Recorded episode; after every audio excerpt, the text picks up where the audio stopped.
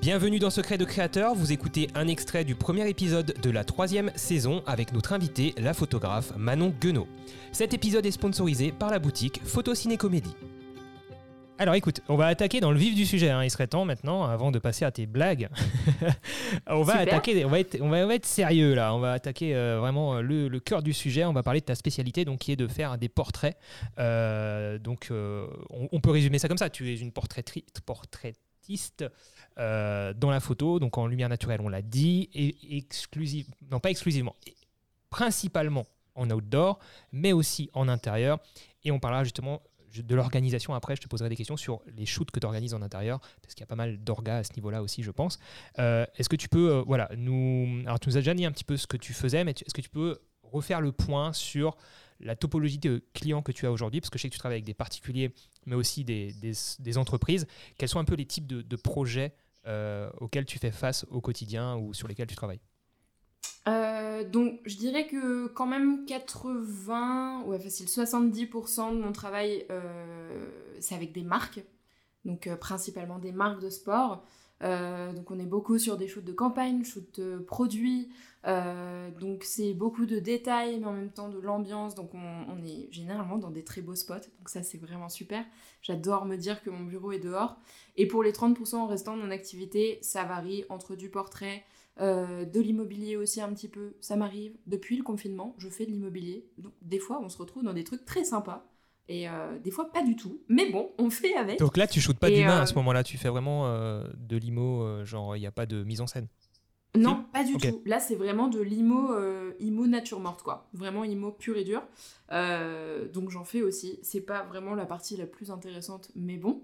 Et donc du portrait à côté, donc là qui est vraiment plus axé particulier. Donc ça va être euh, des nanas qui sont enceintes, euh, ça va être un couple qui s'aime très fort, euh, donc mariage compris bien évidemment. Et j'aime vraiment garder ça dans, dans mon activité parce que il y a ce côté humain que tu vas pas forcément retrouver sur, sur des shoots de sport ou des shoots pour des marques. Euh, parce que euh, voilà, par exemple, tu peux pas mettre une nana en tutu dans un lac euh, avec des chaussures Gore-Tex, ça ne marche pas. Donc c'est pas possible. Il y a une grosse partie aussi projet perso où tu, Bien sûr. justement, il y a des, il y a beaucoup de, de modèles, je pense, qui te suivent hein, avec le temps. Tu as, quand même une certaine renommée à ce niveau-là et qui font appel à toi pour justement juste aussi se faire des kiffs et développer des, des projets artistiques. C'est clairement ce qu'on Et- appelle historiquement les collaborations aussi. Exactement. Et euh, ça, c'est ce que j'appelle les portraits, clairement, parce qu'il peut y avoir euh, aussi bien des nanas qui n'ont jamais shooté, et euh, parce que je fais beaucoup de, fe- de, de femmes quand même, faut, faut se le dire. Euh, donc des, des femmes qui n'ont jamais shooté, et je peux avoir des nanas qui, qui connaissent le milieu des shootings, qui sont déjà modèles elles-mêmes. Donc c'est vrai que j'attire différents, différents profils. Et c'est ça qui est super intéressant parce qu'il y a toujours quelque chose à tirer avec une nana débutante ou une nana qui, qui a déjà, euh, qui a Ouais. déjà de, la, de la bouteille là-dedans. Donc euh, voilà, enfin j'adore, euh, j'adore ce côté vraiment humain de la photo et du portrait et des collaborations beaucoup plus artistiques. J'allais justement euh, te demander, justement, entre les personnes qui ont de l'expérience, les personnes que tu te fais poser qui ont de l'expérience et ceux qui n'en ont pas du tout, c'est quoi les, les principales différences, euh, enfin, je veux dire, euh, au niveau de, du déroulé d'un shoot Est-ce que c'est plus facile, moins facile? Est-ce que, euh, contrairement à ce qu'on pourrait penser, quelqu'un qui a de l'expérience, bah, c'est pas forcément plus facile parce que, je sais pas, la personne est peut-être, je dis peut-être des bêtises, hein, j'ai pas l'habitude de faire poser, mais peut-être trop dans ses habitudes et c'est difficile de la faire sortir, cette personne-là, des poses qu'elle a l'habitude de faire en tant que photographe, alors que quelqu'un qui est totalement amateur, bah, tu peux lui faire faire n'importe quoi, mais en même temps, il sait pas poser, la personne ne sait pas forcément bien poser, donc ça rend pas forcément comme tu veux. Voilà, c'est quoi un petit peu ton, ton analyse euh, de, de cette situation quand t'es- parce que je, dis juste ça parce que personnellement, euh, quand, quand je faisais un petit peu de, de photos, je vais shooter des gens euh, pour des clients. Mes clients à l'époque, j'en fais plus maintenant, mais au début avaient pas forcément ces, clients-là n'avaient pas forcément beaucoup de budget et faisaient appel à des amateurs bénévoles parfois. Et je sais qu'en tant que photographe, c'était pas évident. Comment tu vis ça toi de ton côté? Pour moi, alors déjà dans les portraits, je cherche vraiment le plus authentique possible, le plus naturel. Euh, Enfin, dans mon univers, il n'y a pas de place pour des paillettes et il n'y a pas de place pour, euh, pour du trop. Enfin, je dis le trop avec un T majuscule. Euh, ça va aussi bien parler du make-up trop pimpant ou des couleurs trop pimpantes. Je suis dans un monde quand même un peu, je dirais pas terne, mais un petit peu désaturé, un petit peu dramatique, mélancolique, un petit peu moody. Et j'aime vraiment ce côté-là. Et moi, j'ai envie que les gens qui sont en face de moi, que je photographie, se révèlent d'elles-mêmes. Enfin, j'ai envie qu'elles qu'elles voient une nouvelle part d'elles-mêmes, qu'elles se redécouvrent un petit peu. Donc, c'est je dirais pas que c'est aussi facile avec des débutantes qu'avec des, des, professionnels entre guillemets, mais c'est presque plus facile avec des nanas qui débutent qui, n'ont jamais fait de shooting et qui sont vraiment novices et qui arrivent euh, dans une pure démarche personnelle euh, en mode bah, je veux avoir des jolies photos de moi, je sais pas poser. Euh, déjà, je rassure toujours de ce côté-là, je n'attends pas de vous que vous fassiez la prochaine couverture de Vogue Magazine, c'est pas l'idée. J'ai envie que vous soyez authentique. Et moi, je vois vraiment plus ce shooting-là comme un café entre potes. Parce que hmm. généralement, j'amène du café, j'amène du thé, j'amène des croissants. J'ai envie que les gens se sentent bien. Et encore une fois, l'ambiance, j'ai envie que ce soit fun, j'ai envie que que voilà, on se parle comme si on se connaissait depuis toujours parce que ce monde-là de, confiance qu'on crée au début, de, au début de la session, il est hyper important. Et je mets mais tellement de temps à le faire et, euh, j'y prends soin. Je, veux vraiment créer ce, ce monde un peu de, confiance où on se sent bien, où on est à l'aise et où on peut un petit peu euh, sortir de sa, de sa zone de confort. Donc euh, c'est vrai qu'avec les gens qui n'ont jamais shooté, euh, bah, on arrive vraiment à ça et à une vitesse folle parce que je regarde toujours la première et la dernière photo du shooting et tu vois mais une évolution dans l'aisance, dans les poses, c'est hallucinant parce que la première c'est genre bah, je, sais pas euh, sais pas où mettre mes bras, je sais pas quoi faire. C'est normal, je guide beaucoup. Et ensuite la personne prend de plus en plus de confiance et euh, se permet des choses. Et c'est ça que j'attends. Et du coup, la dernière photo, généralement, elle est bluffante parce que t'as un regard, euh, t'as as une émotion qui traverse aussi parce que la personne sort de sa zone de confort, s'écoute, se révèle. Et c'est ça qui est hyper intéressant. Donc après, les modèles pro connaissent un petit peu plus que j'attends d'elles et encore, enfin, j'attends pas non plus d'elles qu'elles posent. Euh, moi, je veux, je veux des photos authentiques, je veux du naturel et je veux, je veux de l'humain. C'est vraiment ce que je cherche. Donc avec des modèles pro, ben oui, tu as des habitudes, des formations professionnelles, tu sais comment faire poser ton visage, tu sais quel profil tu préfères. Et euh, c'est pas que je prends moins de plaisir, je sais qu'il va y avoir des photos qui seront, qui seront hyper cool parce que tu as, deux professionnels qui s'assemblent. Euh, donc c'est hyper intéressant au niveau du résultat. Mais euh, par rapport, moi, à ma démarche et pourquoi je fais ça, en tout cas au niveau des portraits, je préfère amplement faire des premières fois. Je les appelle les premières fois parce que c'est toujours agréable. Euh, ça dépend. Mais, mais j'aime bien ce, côté première fois de faire découvrir ce monde à des personnes et, euh, et, voir cette évolution, mais flagrante. C'est hyper intéressant et j'adore. Et alors, on pourrait dire que ton but, c'est limite de faire en sorte que les professionnels apparaissent amateurs à l'image, de faire ressortir le côté du coup authentique, naturel chez ces personnes-là, et qui les fassent sortir de leurs habitudes progressivement pendant le shoot pour qu'elles délivrent plus d'elles-mêmes, de leur propre personnalité, plutôt que de ce qu'elles ont l'habitude de montrer en tant que professionnelles, qui correspond plus à des critères, on va dire, euh, de la mode habituelle ou euh, voilà, des poses habituelles. Ouais, bah j'avais jamais pensé à ça, mais c'est presque ça, ouais. Eh, enfin, t'as vu, tu vas mettre ça sur ton site. C'est vrai. Quand je travaille avec des modèles qui ont l'habitude, euh, je vais chercher à revenir un petit peu sur des trucs beaucoup plus simples, beaucoup plus basiques, beaucoup plus beaucoup plus euh, juste euh, normal quoi je vais, je vais pas mettre des je vais pas mettre des, des robes à paillettes euh, je vais pas mettre du make-up comme pas possible moi je suis très je suis très simple quoi et j'adore ce côté simple parce que je trouve que vraiment on se retrouve dans ce côté simple et j'ai envie qu'on revienne à ça et alors comment tu comment tu as trouvé tes premiers clients tes premières clientes dans, dans ce domaine là qui te passionne? Hum, alors je les ai trouvés principalement par Instagram Clairement, euh, je pense Insta, c'est l'outil parfait euh, pour les photographes euh, indés. et quand on débute, c'est juste génial parce que ce qui est chouette avec Instagram, c'est que tout le monde est accessible. Enfin, on, peut contacter qui on veut. Soit on se prend un gros vu, c'est pas grave, mais on peut avoir, on peut être surpris et avoir une réponse positive de sa part, donc c'est plutôt cool. Et clairement, j'ai regardé un petit peu les profils que j'avais autour de moi. J'ai regardé euh, des comptes d'autres photographes pour avoir un petit peu des, noms de modèles avec qui elles avaient travaillé. Euh, et je fais beaucoup quand même de shooting sur Lyon, parce que c'est vrai qu'à Salanches, il y a peu de, de, modèles. Alors je fais beaucoup, beaucoup euh, de, de shoots particuliers, de gens qui viennent vers moi, donc pour les premières fois. Mais quand moi, je vais chercher des gens, bah, généralement, je vais trouver des gens qui connaissent un petit peu, où je sais que le projet va être plutôt facile. Ou si j'ai vraiment un coup de cœur physique, euh, où je cherche un profil particulier, clairement, je m'en fous un petit peu de l'expérience euh, que, que, que, la personne peut avoir dans le domaine. Donc ton conseil, c'est... Euh, Pardon, vas-y, fini. non, non, mais mon conseil, c'est de c'est de contacter les gens sur Instagram, de se faire une D'avoir un petit book sur euh, Instagram, peut-être faire quelques projets avec des proches d'abord. Euh, bien sûr. D'avoir quelques photos à montrer quand même. C'est quand même c'est souvent le problème qu'on retrouve, c'est d'avoir rien à montrer quand on débute. Et euh, donc c'est important d'avoir des projets perso. On commence à, à faire quelques shoots, d'être très, euh, d'être très sélectif dans ce qu'on montre aussi, pour montrer que le meilleur de nous-mêmes et, et, les meilleurs shoots. Euh, pour ensuite pouvoir plus facilement, si on a un but un peu euh, lucratif derrière et de rentabilité, montrer que le meilleur pour pouvoir justement euh, séduire les gens. Et même dans un but purement collaboratif, artistique, il faut quand même montrer le meilleur de son travail.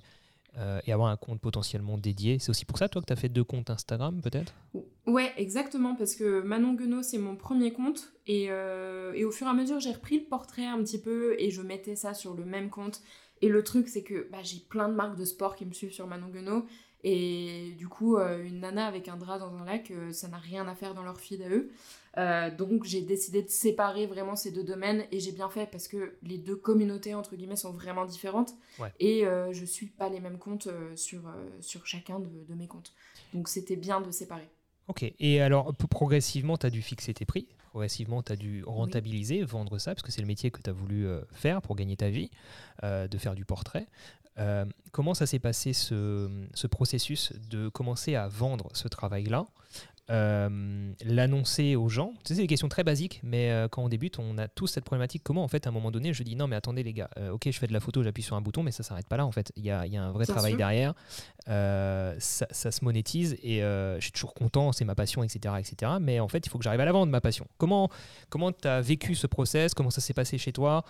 Comment tu as annoncé tes premiers tarifs? Je te demande pas les montants, je te demande juste toi, un petit peu de voir comment on pourrait conseiller les gens qui, qui cherchent à à vivre leur vie euh, comme toi de ça euh, Alors, je pense à gagner leur vie, pardon. une fois, j'ai. Comment tu dis? J'ai dit à vivre leur vie, à gagner leur vie. à, vivre leur mais vie. Vivez votre vie, les amis, vivez votre vie. Euh, mais je pense déjà. j'ai été super bien accompagnée dès le départ. C'est incroyable et je vous souhaite d'avoir un mentor, d'avoir quelqu'un qui est dans ce domaine et qui, qui, connaît et qui peut vous conseiller. Euh, je sais que même dans la vallée, on est plusieurs à rester en contact et puis à, se poser des questions. Euh, et on sait que l'un ou l'autre aura la, réponse. Donc je vous souhaite déjà de, vous faire des petites communautés de photographes. C'est hyper intéressant et ça permet d'avoir des avis différents euh, si on a un problème. Donc ça déjà c'est top. Et, au tout début, je, je, savais mais pas du tout quel prix, quel prix de, demander. alors petite anecdote comme ça, c'est assez rigolo. C'est pas pour du portrait, c'était pour l'outdoor mon tout premier, tout premier, tout premier contrat avec Salomon. Euh, il m'avait appelé au téléphone et quand il m'a demandé mon tarif journalier, moi j'étais encore salarié à cette époque euh, dans une boîte d'audiovisuel et je ne savais pas quel prix demander. Donc j'ai dit euh, bah 150 euros, 200 euros par jour, ce qui en fait est très peu. Et je ne savais pas, je me suis fait taper sur les doigts derrière par mon boss, ce qui est bien normal parce que c'était de la, la concurrence déloyale. Et j'ai eu la chance d'avoir été hyper bien accompagnée euh, dès le début. Euh, et justement, on m'a dit les prix un petit peu qui étaient pratiqués dans notre coin euh, pour telle prestation, et au moins on n'est pas dans le faux. Donc je pense déjà de base ce qui est bon, c'est de savoir selon l'endroit où on est, combien par exemple les autres photographes prennent. combien, combien ils vont proposer de formules à peu près. Et ce qui est hyper important, c'est d'être à l'aise avec ces prix. On va pas se forcer à mettre des prix avec lesquels on n'est pas à l'aise parce que ça ne marchera jamais. Euh, je veux dire, mieux vaut avoir un, petit, un, prix un petit peu plus bas au début euh, et se dire, bon bah, je sais que je peux taffer avec ce prix-là, c'est ok, j'ai pas l'impression d'arnaquer les gens, parce qu'au début aussi, on manque peut-être d'expérience, et c'est normal, et le temps que ça se fasse, et ben voilà, on met des prix un petit peu plus cohérents et on monte au fur et à mesure. Là, je sais que bon, j'ai monté mes prix l'année dernière. On va pas monter les prix tous les six mois non plus. Faut que le, faut le temps que les gens savent euh, qu'ils peuvent vous trouver à ce prix-là pendant, pendant un certain temps. C'est très bien. Mais euh, vraiment, être à l'aise avec son prix, c'est, je pense, le truc le plus important au départ. Et aller chiner un petit peu. Je pense que c'est. les autres photographes proposent. T'augmentes tes prix parce que le prix des pellicules augmente avec euh, les crises actuelles. Oh ouais, aussi. Tout à ah, fait. non, mais c'est sûr. Hein. Non, elle shoot pas, elle shoot pas en argentique, c'était juste une petite boutade. Attends, j'ai un jingle boutade, attends. Voilà, super. J'en profite hein, parce que bon, on est mieux équipé pour cette saison 3, voilà. Euh, alors, écoute, bah, tu vois, par rapport à ça, moi, ce que je dis souvent, c'est que le bon prix, alors évidemment, évidemment, il faut un prix euh, euh, calculé, raisonné et identique. si on parle en taux horaire, par exemple pour les photographes, c'est souvent du taux horaire ou à demi-journée, à la journée qui soit le même pour tous les clients pour pas non plus créer un déséquilibre qui serait mal vu. Ça, c'est sûr. Mais, euh, mais je dirais que le, but, enfin, en tout cas, moi, quand je fais un devis, c'est de dormir tranquille en tant qu'indé. Parce qu'on a quand même pas mal de choses à gérer, euh, de pression euh, du lendemain, on va dire. Et juste le fait de savoir que bah, ce que tu as vendu, le jour où tu le livres, et eh ben, tu es, satisfait, tu, vois, tu dors bien. Tu dis, OK, c'est cool, j'ai fait ce taf, j'ai livré ça. Ça m'a pris tant de temps, à la limite, tant d'énergie surtout. Et j'ai gagné ça et ben en fait avec ça c'est bon je dors tranquille. Par contre si, si tu dors mal et c'est souvent le cas quand, au début quand, quand, on se lance on se rend compte qu'on n'est pas assez cher. On se rend compte qu'on a trop donné pour finalement une petite somme. C'est con hein, ce rapport à l'argent mais il est forcément là parce que c'est comme ça qu'on paye un loyer et de la bouffe. Ben moi c'est ça. C'est partir au moment où je dors tranquille. Voilà. Ça c'est vraiment mon but ultime. Euh, et aussi ça c'est le côté très personnel égoïste mais il y a aussi le côté où je, je j'ai l'intime conviction que j'étais correct avec mon client qu'il en a eu pour son argent. Ça c'est l'autre côté et une fois que ces deux choses sont rassemblées, moi je dors tranquille et je me dis ok j'étais au juste prix. Voilà. Ouais. Bon, après c'est une analyse euh, du coup qui est très centrée sur soi-même, mais en général on sait si son client a été satisfait, on s'en rend compte. Donc, euh, donc on sait qu'on n'est pas dans le faux non plus. Euh, ok, bon bah écoute ça c'est très intéressant, je pense que ça pourrait aider pas mal de personnes et donc progressivement donc tu as eu alors je voulais je sais pas si tu veux préciser mais tu m'as parlé d'un mentor de ton côté, c'est qui? C'était ton compagnon? C'était quelqu'un que tu as rencontré? Mon mentor euh, au départ, ça a été alors Dominique Daher. Dom, si tu écoutes ça, encore merci. Euh, Dom, ça a été euh, le premier en gros à me faire confiance. Je me souviens avoir fait une capture d'écran quand il m'a suivi pour la première fois sur Instagram. J'étais mais tarée, tellement heureuse, genre qu'ils me suivent parce qu'on s'est jamais rencontrés. Euh, avant tout ça, on s'était jamais rencontrés. il a quand même glissé mon nom à Salomon en me disant bon, bah, cette nana, elle a un beau feed, ça marche bien, ça peut le faire pour, euh, pour ce projet-là qui était de partir une semaine au Monténégro. Et, euh, et on s'était jamais rencontrés. Et quand Salomon m'a appelé, ils m'ont dit bon, bah voilà, c'est Dom qui nous a parlé de toi. improbable, improbable. Et en fait, depuis ce projet-là, on se suit hyper régulièrement. Il m'a direct fait un brief au Monténégro.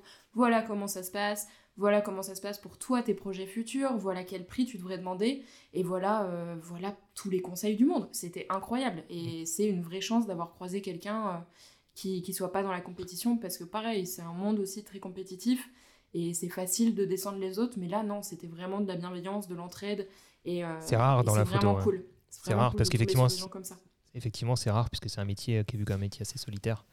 et, et, je pense que ça dépend encore une fois des domaines et des lieux. Euh, je sais qu'à Paris, c'est très dans la compétition aussi. Et je regarde, enfin, en Haute-Savoie, euh, là, on se connaît à peu près tous, on sait qui bosse avec qui, et ça va super bien, parce que euh, du coup, on s'entraide même, on prend des news et tout, on, se congratule quand on a des projets, donc c'est hyper bienveillant, encore une fois. C'est peut-être l'art de la montagne, je ne sais pas, mais je pense que c'est bien aussi d'être bienveillant. Du coup, c'est à toi de devenir la mentor de quelqu'un maintenant. Ben, c'est ça, c'est ça, exactement. Tu dois passer le, le, flambeau et... Ben non, mais oui, mais je suis tellement reconnaissante déjà de, de ce que Dom a fait pour moi que j'hésite pas. Je sais que j'ai beaucoup de gens qui me posent des questions sur Instagram, mais je prends toujours le temps d'y répondre parce que c'est important et ça peut les aider et, et ça peut faire, euh, faire euh, euh, voilà, nourrir une passion et c'est ça qui me plaît. Le partage, c'est. C'est trop cool. Donc on, mise, donc on mise sur quoi? On mise sur un, potentiellement un bon site internet, une, une bon site vitrine, après être présent sur Instagram, le bouche à oreille derrière, si on fait du bon taf, j'imagine que ça fait un énorme taf, euh, bah, notamment quand tu bosses avec de l'humain chez toi.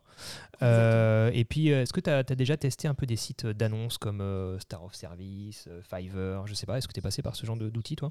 Tu en as eu besoin? Non, j'ai rien utilisé de tout ça. Donc beaucoup de bouche à oreille au final derrière. Hein. Comment? Beaucoup de bouche à oreille au final derrière. Ouais, ah ouais, ouais. Bouche à oreille, bouche à oreille à fond.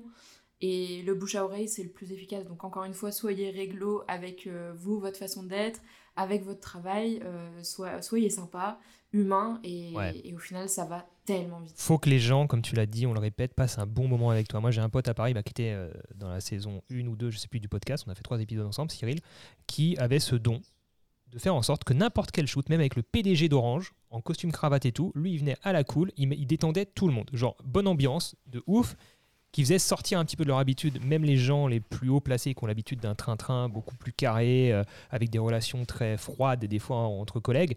Euh, lui, il arrive en mode euh, balèque, vas-y, on passe un bon moment, on s'éclate, on se marre avec tout le monde. Et en fait, ça donnait envie aux gens de le revoir et de rebosser avec lui. Et je pense que c'est un peu, dans une autre mesure, le même syndrome avec toi. En fait, tu es tellement rayonnante et pleine ah, de bonne humeur au, quotidien que les gens ont envie de te revoir et envie de, de shooter avec toi, je pense. je pense que c'est la même chose. Et ça m'est arrivé justement pour des portraits. Euh, c'est assez rigolo d'ailleurs de, de, gens qui me contactent en me disant Oh, j'ai trop envie d'un shooting avec toi parce que j'ai super envie de te rencontrer. Et en fait, il y a cette nuance de on a envie de rencontrer le personnage. Alors, c'est pas un personnage, c'est facile de se créer un personnage, euh, d'avoir un masque sur les réseaux. Je pense que ça m'arrive d'en avoir, mais je reste quand même très authentique à moi-même. Je suis vraiment solaire de nature.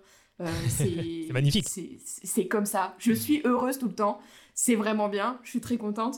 Mais, euh, mais c'est vrai que bah, du coup, les gens, ça, ça les marque. Ouais, c'est clair. C'est clair. Putain, c'est fou. Il se passe un truc de fou dans sa vie aujourd'hui. Enfin, un truc un peu nul, mais elle est quand même heureuse et tout. Parce que je relativise beaucoup. Et puis, c'est pas grave.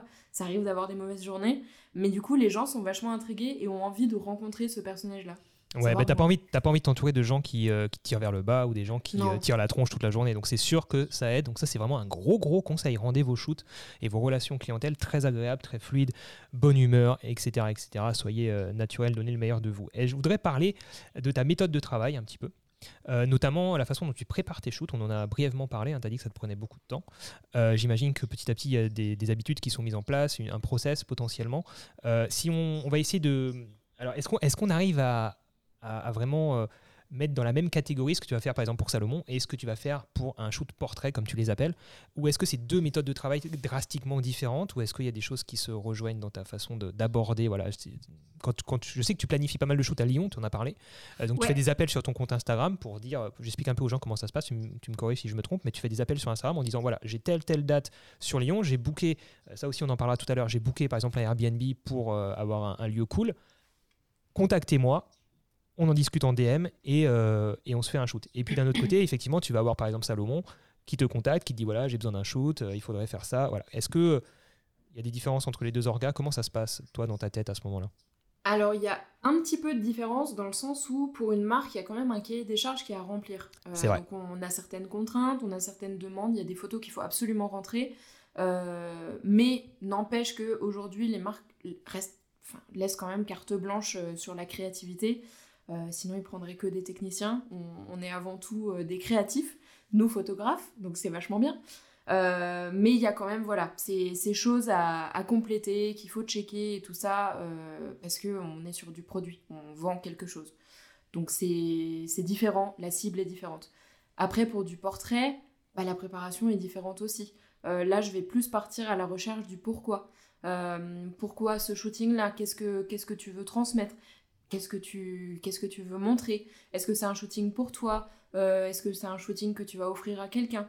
Euh, Là, je pars vraiment à la, chasse aux infos et ça prend énormément de temps parce que je veux vraiment savoir les attentes de, de ma ou de mon client. Euh, et, et, ça prend beaucoup de temps parce qu'après, il faut trouver le lieu. donc, je propose beaucoup, beaucoup, beaucoup de sessions dehors parce que mon bureau est dehors, encore une fois, et j'adore ça. Et, j'ai envie de savoir bah, dans, quel, dans quel univers elle a envie d'évoluer. Est-ce que c'est plus des cascades, des forêts, des lacs? Euh, Donc faut trouver vraiment le coin qui va lui correspondre ou un coin qu'elle connaît, qu'elle aime déjà, qui a, qui a une, certaine, euh, une certaine histoire pour elle. Et, et voilà, donc c'est hyper intéressant. Mais non, du coup, les démarches sont quand même assez différentes parce que même pour les marques, je fais très peu de repérage. C'est pas souvent moi qui, qui vais faire euh, du repérage. Ça m'est arrivé quelques fois, mais généralement non. Donc en fait, on, me pose à un endroit. Improvise un peu. dit, bon bah voilà, il faut faire ces photos-là, et puis après, ben, tu, tu fais ce que tu veux, quoi. Donc euh, donc c'est différent. C'est vraiment différent. Ok, très bien. Donc, euh, effectivement, sur les projets perso, plus d'orgas de ton côté, forcément, et de l'autre côté, il y a un cahier des charges. On connaît tout ça et ça paraît effectivement euh, évident. Et du coup, le, déroulé d'un shoot, euh, pareil, même question en fait. Bah, peut-être que là, il y, a, un peu moins de différence. Alors, tu as, forcément un côté impro qui est très important. L'impro, moi, ce que j'aime bien dire, c'est qu'elle est, ben, indispensable, elle est obligatoire parce que tu as beau être le mec ou la personne la plus organiser du monde, quand tu fais de la photo, quand tu travailles dans l'image, il y a toujours de l'impro, puisque à un moment donné, il va y avoir un nuage qui passe, il va pleuvoir, euh, d'un coup il fait beau, d'un coup, euh, je sais pas moi, il se passe telle ou telle chose, tu croises euh, des chèvres et tu as envie de shooter avec les chèvres, ça nous est arrivé sur un tournage aussi.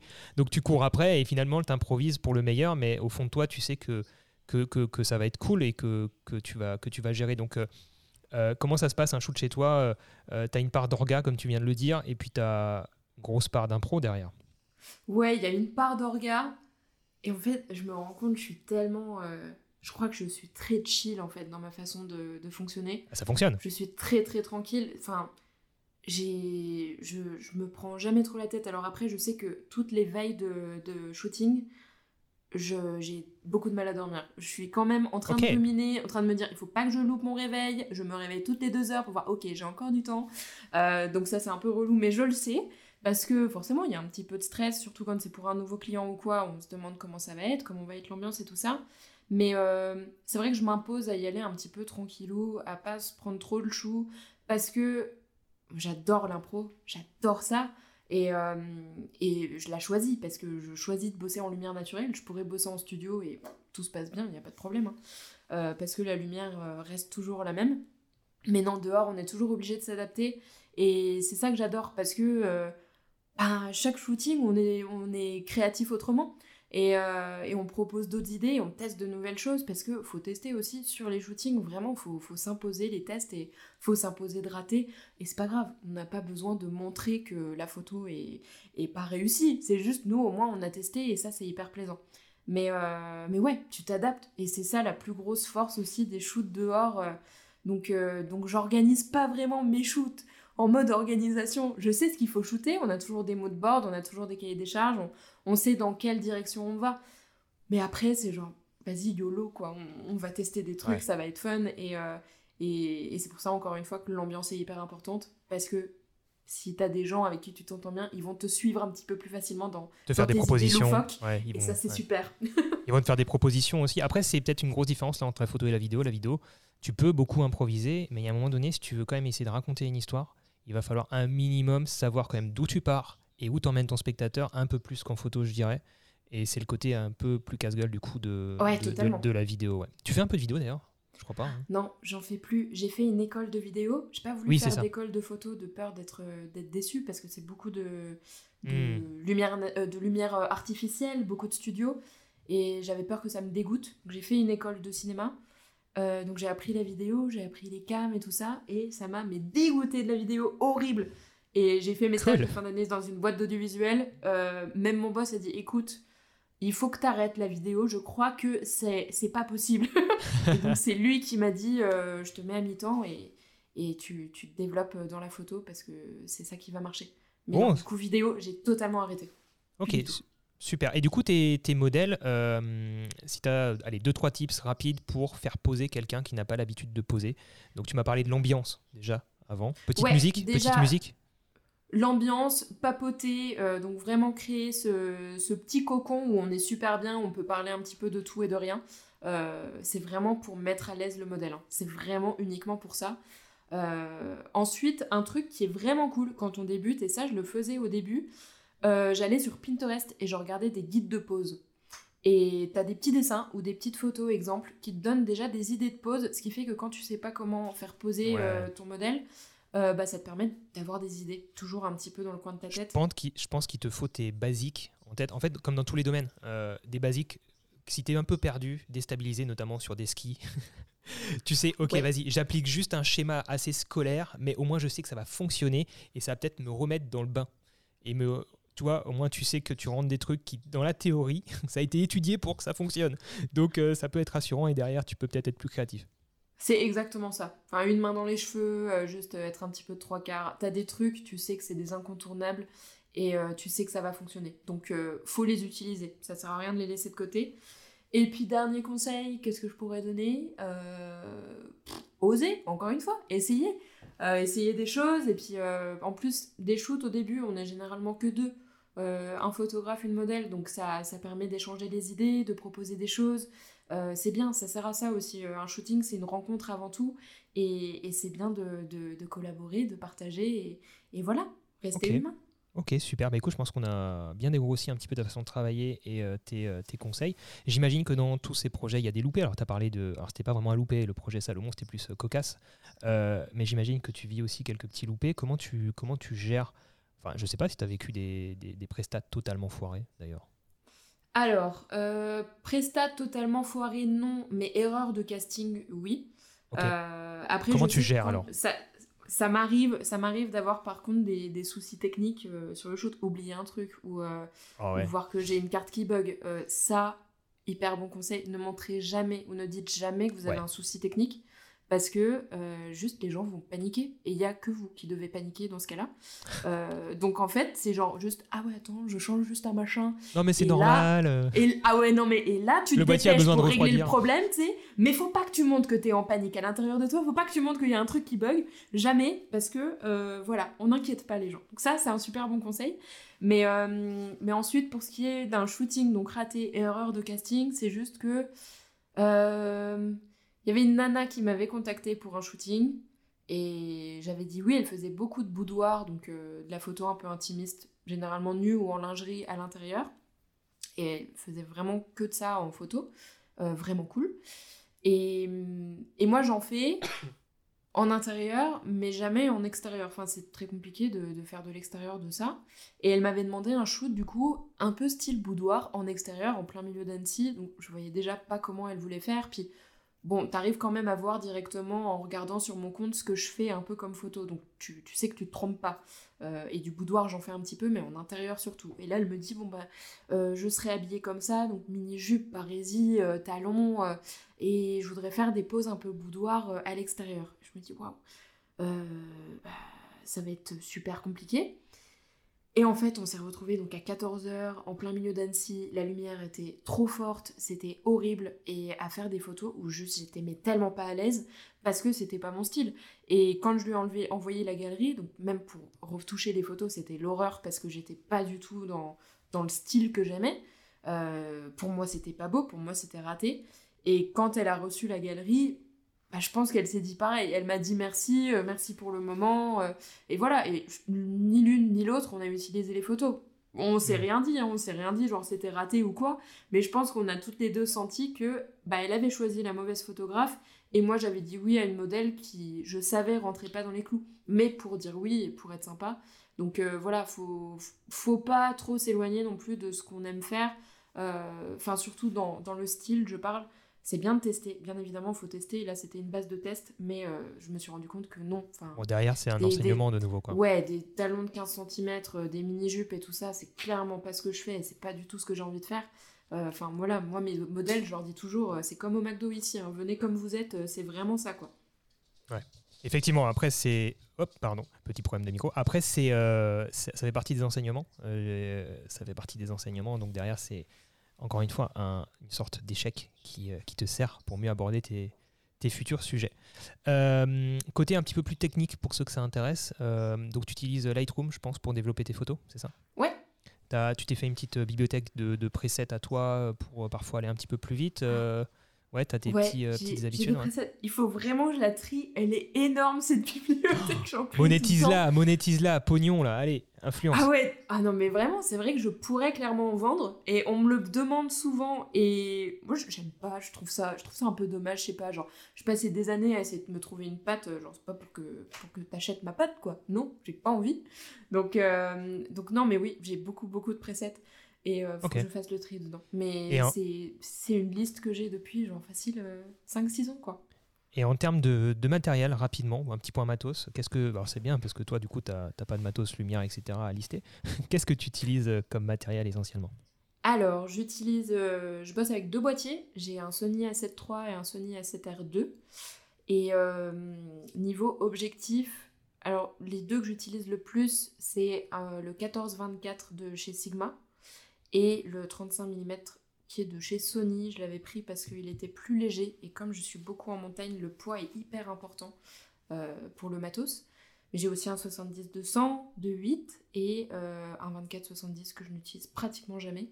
Mais euh, voilà, je suis une grande adepte des, des, focales, des focales un peu grand angle.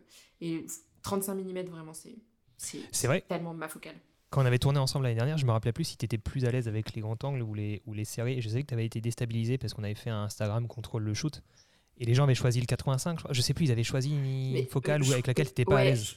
Je, crois que j'étais avec le téléhub. Ouais, un truc serré, genre au moins 85 et t'étais pas à l'aise, ouais. Le téléhub, j'arrive pas du tout, vraiment. Enfin, c'est pas un objectif avec lequel je suis à l'aise. J'aime pas trop les choses de près. C'est très bizarre. En fait, même pour, euh, pour les paysages, je pars du principe qu'on est tellement dans des, dans des beaux lieux et que le décor est hyper important.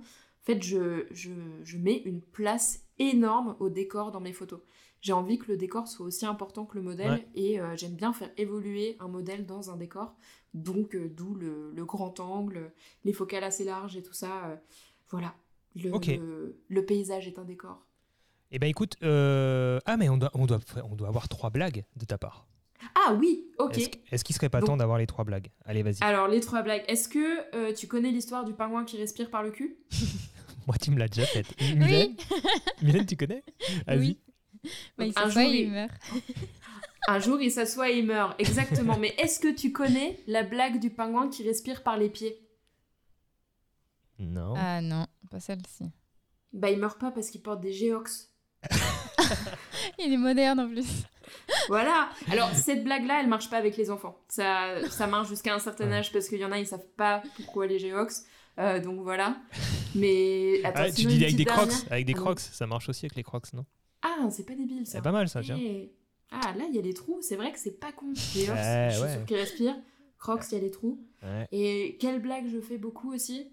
Mais en fait, l'utilité des blagues, c'est soit les gens trouvent ça vraiment drôle et du coup ils rigolent, soit les gens ont un peu pitié de moi et ils rigolent quand même. Parce qu'ils se rendent compte que je sors une blague juste pour les faire rire et sourire et pour qu'il y ait un sourire sur la photo. Donc ça marche dans tous les, dans tous les sens. Donc faut Mais de pas avoir peur du ridicule. ouais.